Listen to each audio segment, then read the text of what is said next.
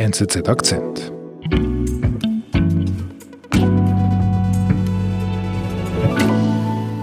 Ist der Friedensnobelpreis für Abi, ist der berechtigt jetzt im Nachhinein betrachtet?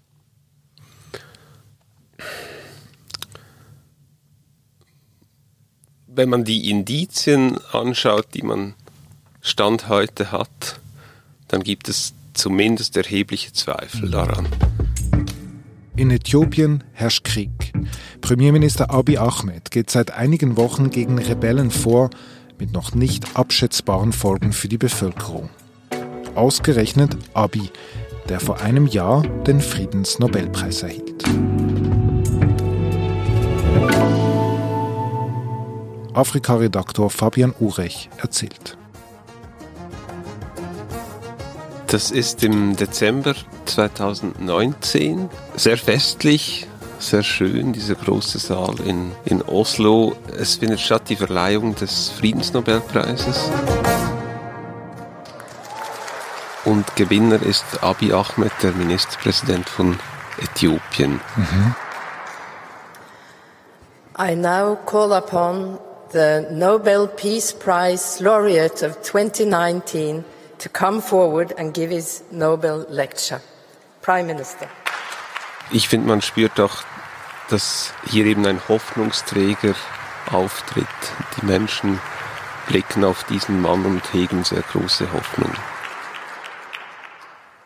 Er wurde ausgezeichnet insbesondere für seinen Friedensschluss mit dem Nachbarstaaten Eritrea, aber dann auch für seine Bemühungen um Frieden und, und mehr Freiheit in seinem eigenen Land, äh, Äthiopien.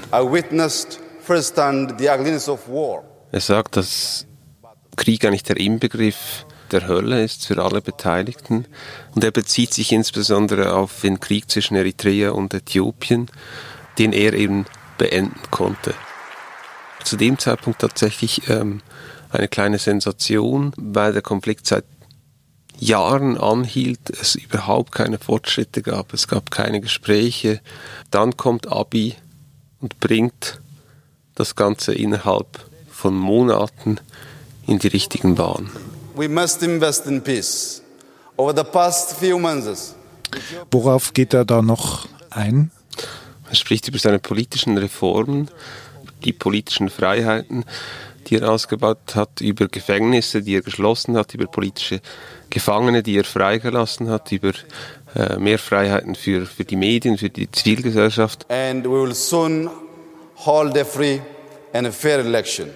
Salam ለሁላችን ነገኝ ሁንደ ኬኛ ፈተው peace shall be upon all of us. Thank you very much. Und das Publikum klatscht. Genau, ist begeistert. Ist begeistert. Du warst auch begeistert, habe ich gelesen. Ich habe deinen Kommentar mitgebracht, den du vor genau einem Jahr dazu geschrieben hast. Ich bitte dich, das mal vorzulesen. Abi Ahmed ist ein würdiger Friedensnobelpreisträger.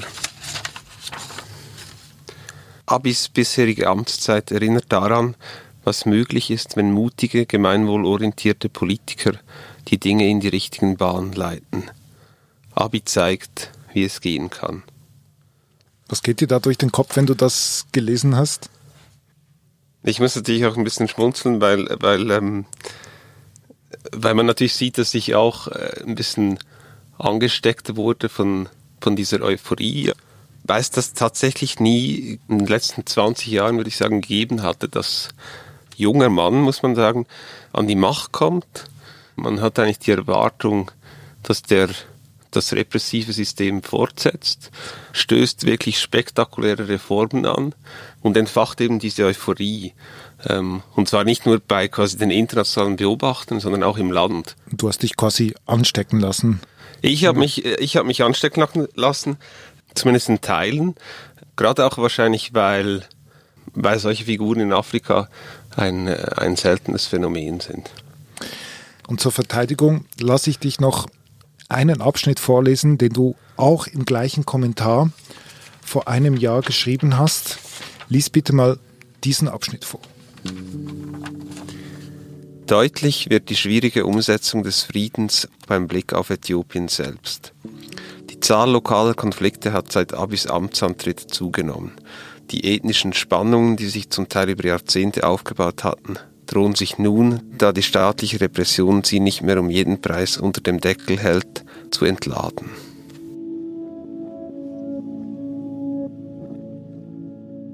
Das war eben Dezember vor einem Jahr. In was für ein Land kommt er zurück? Man muss sich vorstellen, dass, dass Äthiopien vor Abi einer der repressivsten Staaten in Afrika überhaupt äh, hm. war. Das ist ein Staat mit 110 Millionen Einwohnern, bestehend aus vielen verschiedenen ethnischen Gruppierungen, mhm. Spannungen, die es immer gab, Rassismus, der es immer gab, wurden unter dem Deckel gehalten durch Repression. Abi hat in gewisser Weise mit seinen Liberalisierungsschritten diesen Deckel geöffnet und diese ethnischen Spannungen können sich plötzlich entfalten. Das heißt, es kommt zu ethnischen Scharmützeln oder ethnischen Konflikten, die offen zutage treten. Und nicht immer funktioniert eben der Weg über, über den Dialog. Also wenn ich an Reformen denke, dann denke ich daran, dass ja irgendwie in einem Land wie die Karten neu gemischt werden. Und das bedeutet ja auch, dass jemand, der vorher mächtig war, nicht mehr mächtig ist. Wer ist denn der Verlierer dieser Reformen? Es gibt verschiedene Verlierer, aber es gibt einen Verlierer oder eine Verlierergruppe, die heraussticht. Das sind die Tigray, die vorher während rund 25 Jahren den äthiopischen Staat, aber auch die äthiopische Wirtschaft nahezu komplett kontrolliert hatten. Die werden nun durch Abis Reformkurs, durch Abis Idee eines Äthiopiens für alle sozusagen zurückgedrängt verlieren einen großen Teil ihrer Privilegien, was bei ihnen zu Frustration führt und dazu führt, dass sie sich zurückziehen in ihr Gebiet und eben anfangen, Widerstand zu leisten. Hm. Führen dann eine eigene Wahl durch, quasi entgegen dem Willen der Zentralregierung. Also sie provozieren ihn damit ein bisschen auch. Sie provozieren ihn sogar sehr stark, weil sie damit natürlich tatsächlich gegen verfassungsrechtliche Bestimmungen verstoßen. No federation and constitutional order can tolerate such illegality. Abi spricht jetzt als, als starker Mann, der irgendwie Unnachgiebigkeit markieren will und gewisserweise auch, auch Kompromisslosigkeit. That's why the federal government is compelled to undertake a law enforcement operation to defend and protect the constitutional order. Es gibt dann einen Moment Anfang November, laut den staatlichen äh, Quellen hat das sich so abgespielt, dass lokale Soldaten der, der Tigray äh, eine Armeebasis der nationalen Armee angegriffen haben, mehrere Tote und das war quasi der Tropfen, der das fast zum Überlaufen gebracht hat aus der Sicht von Abi. Mhm. Und da hat dann der Ministerpräsident reagiert mit äh, einem militärischen Vorgehen. Ethiopia has sent the army into its Tigray region, where it has also declared a six-month state of emergency after Prime Minister Abiy Ahmed. Abiy kündigt dann einen militärischen Angriff an. Er schickt seine Truppen nach Tigray äh, in der Luft am Boden. Seit etwas mehr als zehn Tagen wird gekämpft im Norden. These artillery batteries are said to be just es gibt Krieg mit mutmaßlich Tausenden von Opfern, mit vielen Flüchtlingen, mit hohen humanitären Kosten. Und das war jetzt gerade? Genau, das hat Anfang November begonnen und sich jetzt über die letzten vier, fünf Wochen hingezogen. Im Konflikt sollen bereits hunderte Menschen getötet worden sein und Tausende auf der Flucht.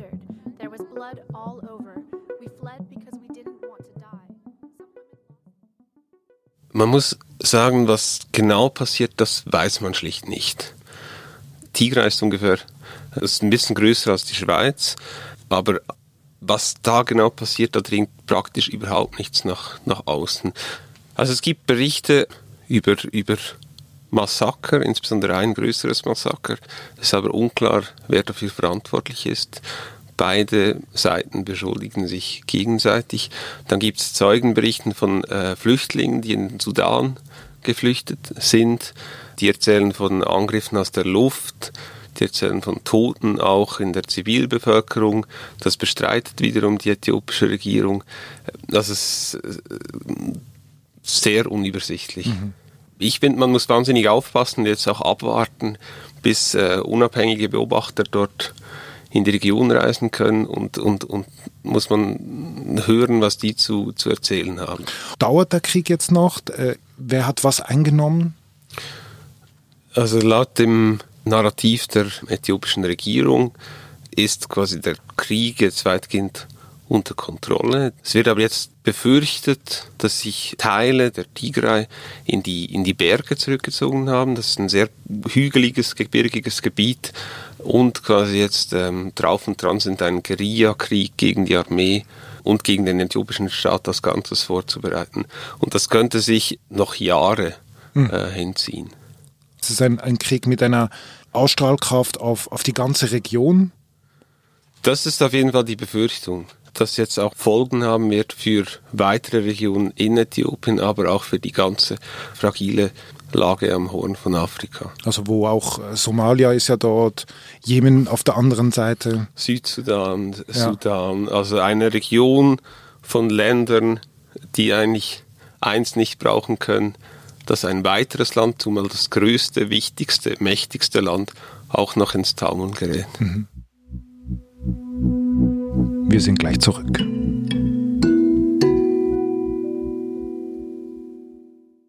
Die Würde des Menschen ist unantastbar. Aber die eigene Meinung, die ist es nicht. Wie sonst könnten wir jemals über uns selbst hinauswachsen? Bei der NZZ fordern wir nicht nur die Meinung anderer heraus, auch unsere eigene ist antastbar. Journalismus. Punkt. NZZ.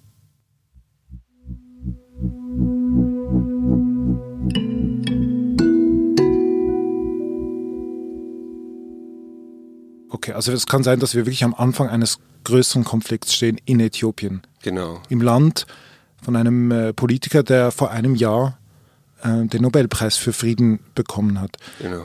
Findest du diesen Preis jetzt im Nachhinein, wenn ich jetzt da deinen Kommentar habe, findest du im Nachhinein, dass dieser Preis berechtigt ist? Ich glaube, ich würde mit einem abschließenden Urteil noch, noch zuwarten. Stand jetzt gibt es sicher Hinweise darauf, dass das vielleicht verfrüht war, vielleicht unberechtigt. Gleichzeitig gibt es sehr viele offene Fragen, die zuerst meiner Meinung nach beantwortet werden müssen. Es gibt eben die Frage, welche Alternativen hatte Abi zum Militärschlag, den er ausgeführt hat. War der Militärschlag verhältnismäßig? Wurde das humanitäre Völkerrecht eingehalten? Wer war zuständig für die Massaker, die mutmaßlichen? Bleibt er jetzt auch auf die nächsten Jahre hinaus der Reformer und Hoffnungsträger auch der Demokratisierung der Menschenrechte? Oder biegt er eben in die andere Richtung ab? Und Afrika hat leider eine, eine lange Geschichte von einstigen Hoffnungsträgern, die sich irgendwie dann, die mutiert sind zum, zum Gegenteil letztlich. Ist die Vergabe, die an ihn, war die aber verfrüht? Wahrscheinlich kann, kann man das so sagen, im, im, im Wissen um die heutige Situation. Wahrscheinlich ist in gewisser Weise die Lehre aus den letzten Monaten, dass Abis Vision und die Art und Weise, wie er die umgesetzt hat, das Tempo, das er mhm. angeschlagen hat, vielleicht was zu hoch war und dass er Spannungen, die latent schon immer vorhanden waren, sehr rasch an die Oberfläche gebracht hat. Vielleicht hat er auch zu wenig antizipiert, wie die Verlierer seiner Reformen auf diese reagieren werden. Und vielleicht hat er keine abfedernden Maßnahmen für die äh, oder zu wenig abfedernde Maßnahmen für die vorgesehen.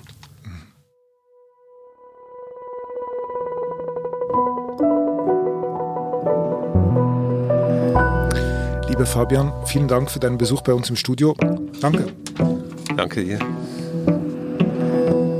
Das war unser Akzent. Ich bin David Vogel. Bis bald.